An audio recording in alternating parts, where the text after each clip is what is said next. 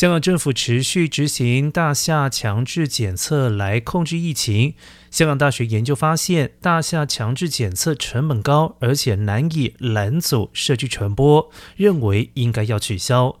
参与研究的香港大学公共卫生学院流行病学讲座教授高本恩表示，当社区持续有病例出现。